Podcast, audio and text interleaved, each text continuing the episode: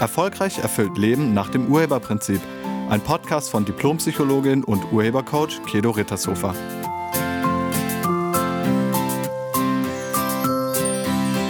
Hallo, herzlich willkommen und schön, dass du da bist. In diesem Podcast geht es um das Gefühlsmanagement. Kennst du das? Wenn die Gefühle dich auf einmal überkommen? Der kleinste Auslöser und du bist genervt oder der kleinste Auslöser und du bist traurig oder ängstlich? Plötzlich sind die Gefühle da. Einfach so, als ob sie dich überfallen. Vielleicht hast du sogar manchmal Stimmungsschwankungen. In der einen Minute bist du noch richtig gut drauf und auf einmal bist du nicht mehr gut drauf. Und dann bist du wieder gut drauf und dann wieder nicht mehr. Kennst du das? Und wünschst du dir manchmal, dass du ein gewisses Gefühlsmanagement hast, also dass du wieder Einfluss auf deine Gefühle hast, dass sie dich nicht mehr einfach so überkommen? Gefühlsmanagement bedeutet die Steuerung der eigenen Gefühle. Also du entscheidest, wie du dich fühlst. Du hast wieder die Macht über deine Gefühle. Und wenn du keine Macht über deine Gefühle hast, wem gibst du dann die Macht über deine Gefühle? Wem hast du sie gegeben? Bevor du deine Gefühle managen kannst, also bevor du wieder die Macht über deine Gefühle hast, müsstest du dir erstmal klar darüber werden, wie Gefühle überhaupt entstehen. Und was glaubst du? Wie entstehen Gefühle? Die meisten Menschen denken, Gefühle entstehen durch äußere Umstände. Durch irgendeinen Stimulus von außen, der macht mir das Gefühl irgendwas außerhalb von mir passiert und dann bin ich wütend oder genervt oder ängstlich oder ich freue mich oder was auch immer. Ja, das kann sein, dass du das denkst und das denkst du nicht nur du, sondern es denken ziemlich viele. Man nennt das das Reizreaktionsmodell, Stimulus-Response-Modell. Das kommt aus der Psychologie und zwar aus dem Behaviorismus. Und dieses Modell stimmt nur sehr begrenzt beim Thema Gefühle. Also eigentlich stimmt es gar nicht. Das Modell besagt, ein äußerer Reiz führt zu einem gewissen Gefühl.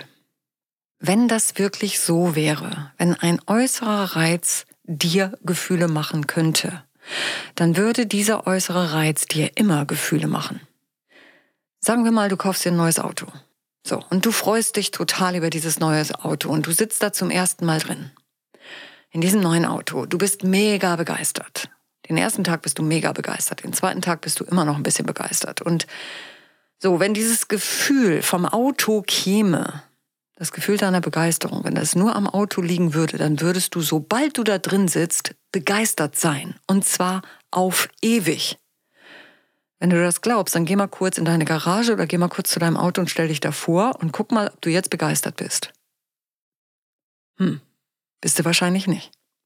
Weil dein Gefühl hat überhaupt nichts mit dem Auto zu tun, aber wir denken das immer.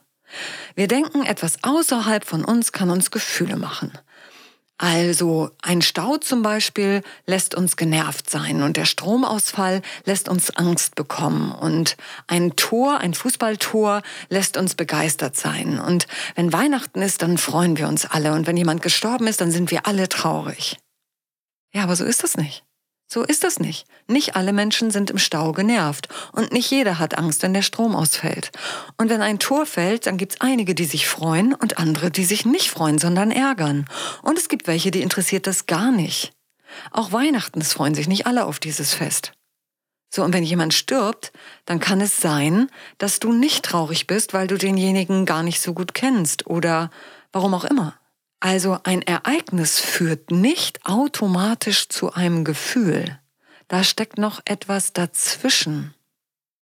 Zwischen dem Reiz, in dem Fall Reizreaktionsmodell, also zwischen dem, ich nenne es mal neutraler, zwischen dem Ereignis und der Reaktion sitzt bei uns Menschen noch etwas anderes, nämlich ein geistiger Prozess, eine Bewertung. Das heißt, es gibt ein äußeres Ereignis und wir bewerten dieses Ereignis. Sehr schnell bewerten wir das. Und je nachdem, wie wir das Ereignis oder diesen Umstand bewerten, so fühlen wir uns? Was weiß ich, ein Hund kommt auf dich zugerannt ohne sein Herrchen. Du bewertest das als gefährlich, weil du Angst hast vor Hunden und dann wirst du dich ängstlich fühlen. Oder ein Hund kommt auf dich zu und du liebst Hunde und begrüßt ihn ganz freundlich. Ist auch deine Bewertung. Oder jemand schiebt dir beim Einkaufen seinen Einkaufswagen in die Hacken. Du drehst dich um und siehst, dass das ein älterer Herr ist, der blind ist. Zack, veränderst du deine Bewertung. Das geht in Nanosekunden. Und weil das so schnell geht, unterliegen wir dem Irrtum, dass das Ereignis für unsere Gefühle verantwortlich sei. Aber das stimmt nicht. Es gibt einen kleinen Moment zwischen dem Ereignis und deiner Reaktion. Und dieser Moment ist der Moment, in dem du das Ereignis bewertest. Und genau diesen Moment zwischen Aktion und Reaktion, den kannst du wahrnehmen. Und wenn du ihn wahrnimmst, dann kannst du ihn ausdehnen. Du musst nicht sofort reagieren. Wenn du dir über das Bewertungssystem in deinem Verstand bewusst bist, dann kannst du es steuern. Wenn du die Wirkmechanismen erkennst, dann kannst du sie nutzen. Dafür brauchst du dir nur klar zu machen, dass ein Ereignis erstmal nur ein Ereignis ist. Völlig neutral. Nur ein Ereignis. Es ist an sich weder gut noch schlecht. Deine Bewertung macht es erst zu etwas Gutem oder zu etwas Schlechtem. Und deine Bewertung liegt bei dir. Je nachdem, wie du das Ereignis bewertest, so wirst du dich fühlen. Bewertest du es als positiv, wirst du dich positiv fühlen. Bewertest du es als negativ, wirst du dich negativ fühlen. Und bewertest du es gar nicht, fühlst du auch nichts. Also für dein Gefühlsmanagement gilt Folgendes. Erstens, schau dir nur das Ereignis an. Mach dir nur das reine Ereignis klar. Das ist das, was ist. Das ist das, was gerade passiert. Ich stehe im Stau. Ohne es zu bewerten. Ohne Bewertung. Einfach nur das Ereignis wahrnehmen. Und dann frage dich, wie will ich jetzt damit sein? Wie will ich darauf reagieren? Und wie willst du darauf reagieren? Willst du im Auto ausrasten? Willst du total in innerlichen Stress geraten, rumschreien, wenn du im Stau stehst? Wenn ja, dann mach weiter so, auf jeden Fall. Und wenn nein, dann ändere deine Bewertung. Das ist nur ein Stau. Vielleicht fragst du dich jetzt, wie man die Bewertung verändern kann. Das geht folgendermaßen. Erstens, glaube nicht alles, was du so denkst. Also stell auch mal deine Bewertungsmuster, deine Ansichten in Frage. Ist es wirklich so schlimm, dass du jetzt im Stau stehst? Ich meine, ist dein Leben dadurch gefährdet? Was genau stört dich jetzt daran? Das sind Fragen, die du dir als erstes stellen kannst. Und dann kannst du dich fragen, wie habe ich dieses Ereignis erschaffen? Also, wie habe ich es hinbekommen, dass ich jetzt im Stau stehe? Was ist mein Anteil daran? Stell dich auf den Standpunkt, alles ist für dich. Nichts ist wirklich gegen dich. In allem steckt eine Möglichkeit, in allem steckt eine Möglichkeit für Weiterentwicklung. Und wie gesagt, wenn du im Stau stehst und irgendwo ganz dringend hin musst, der Stau wird sich nicht auflösen, wenn du ausrastest. Das hat keinen Einfluss auf den Stau. Du kannst dich jetzt fragen, stehe im Stau, was mache ich jetzt? Wen kann ich anrufen? Wem müsste ich Bescheid sagen? Wie ähm, kann ich das, was ich eigentlich vorhabe, verschieben? Und dann bist du wieder handlungsfähig. Dafür gilt es allerdings zunächst mal wertungsfrei zu sein oder zu bleiben. Und wie geht das? Wie bleibt man wertungsfrei? Also, dein Verstand muss Ereignisse bewerten. Also er muss bewerten, ob das für dein Überleben gefährlich ist oder nicht. Und diese Bewertung nimmst du ab einem bestimmten Alter ganz automatisch vor.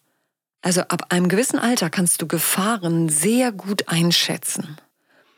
Da brauchst du nicht mal viel für zu machen. Das, das läuft fast nicht bewusst. Also wenn du über die Straße guckst und du siehst irgendwie im Augenwinkel ein Auto, dann bleibst du stehen.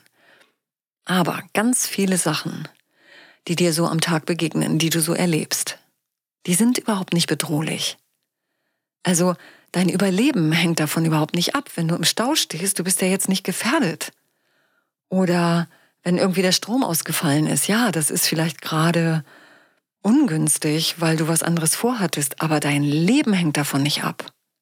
Und deshalb brauchst du auch nicht sofort irgendwie auszurasten. Selbst wenn dein Leben davon abhängt, hilft es dir nicht, wenn du ausrastest, sondern du müsstest jetzt Lösungen finden. Und es ist so viel einfacher, bei Sachen erstmal ruhig zu überlegen, wenn man nicht von Gefühlen gebeutelt wird. Und darum geht es. Also die Sache erstmal als das erkennen, was sie ist. Aber viele Menschen haben sowas wie einen moralischen Maßstab. Also Moral ist sehr weit verbreitet. Moral ähm, bedeutet, dass etwas gut oder böse ist oder richtig oder falsch oder heilig oder sündig. Also Moral ist immer per se die Aufgliederung von gut und böse. Das tut man nicht, weil das ist moralisch verwerflich. Und Moral ist sehr, sehr individuell. Also das ist eine reine Interpretation und was für unsere Kultur zum Beispiel richtig ist, ist für andere Kulturen falsch. Wir essen hier, glaube ich, in unserer Kultur Schweinefleisch und in anderen Kulturen darf man das nicht essen. Also das ist Moral. Und daran merkt man, dass das nur eine Interpretation ist. Also, weil es unterschiedlich gehandhabt wird, es ist nicht die Wahrheit. Ich persönlich halte es lieber mit Ethik als mit Moral. Also bei Ethik geht es um, um Werte, aber nicht um richtig und falsch und das tut man nicht. Das tut man nicht, das ist schlecht, das ist böse. Nee. Wieso tut man das nicht? Hä? Also Moral steht dir manchmal sehr im Weg. Und sei wach darüber, ob du moralisch bist über etwas. Das lässt dich handlungsunfähiger sein oder das lässt dich dich drüber stellen über andere Menschen und dann wird der Kontakt schwierig. Also du baust damit eine wahnsinnige Distanz auf. Vielleicht willst du das ja auch. Vielleicht willst du eine Distanz zu Menschen, weil du irgendwas über sie denkst. Aber für dein Leben ist es ungünstig weil dann bist du ganz allein. Okay, nochmal zurück zum Thema Wertungsfreiheit. Nehmen wir mal ein Beispiel. Draußen regnet es. Also das wäre das Ereignis. Draußen Regen. Das ist erstmal neutral und ganz wertungsfrei. Regen. So, wenn du jetzt denkst, Regen ist schlecht, dann hast du sofort Gefühle dazu. Sofort. Und wenn du jetzt denkst, Regen ist gut, dann hast du auch sofort Gefühle dazu. Sofort. Aber du entscheidest, was du denkst. Du musst nichts denken. Regen ist nur Regen. Der ist weder gut noch schlecht. Es ist Regen. Wasser, das vom Himmel fällt. Das ist alles. Und jetzt kommt dann der eigentliche Prozess des Gefühlsmanagements. Stell dir die Frage, wieso denke ich eigentlich, dass Regen schlecht sei, wenn du das denkst? Oder dass im Stau zu stehen schlecht sei. Wieso denke ich das? Wie komme ich da drauf? Ist das wirklich schlecht? Ist Regen wirklich schlecht? Nein. Gut, dann frag dich, was am Regen kann auch positiv sein?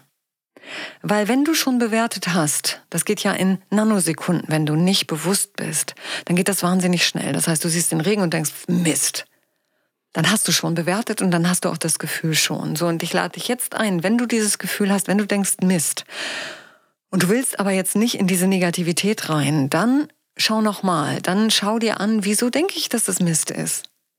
Und dann überleg dir gegenteilige Argumente, also was am Regen ist positiv, um aus der Negativität wieder rauszukommen. Und dann kannst du dich fragen, möchte ich ab jetzt den Regen neutral bewerten? Also gar nicht. Möchte ich den neutral sehen? Und wenn ja, dann, wie gesagt, überleg dir gute Gründe, warum Regen sowohl positiv als auch negativ sein könnte. Und damit ist es wieder neutral. Und das kannst du mit allem machen, was dir so am Tag begegnet und worüber du dich bisher vielleicht emotional echauffiert hast. Also frag dich, was daran könnte auch positiv sein oder was daran ist für mich. Und, wie gesagt, das kannst du immer machen. Und je öfter du das machst, je mehr Übung du darin bekommst, desto automatischer wird es, dass du dir mit den Bewertungen mehr Zeit lässt, weil du merkst, dass die Bewertungen nicht die Wahrheit sind. Es ist nur deine Bewertung, nicht die Wahrheit. Denk immer daran, du entscheidest, wie du dich fühlen willst und was du fühlst. Du hast immer die Macht über deine Gefühle, denn du bist der oder diejenige, die das Ereignis bewertet. Nur.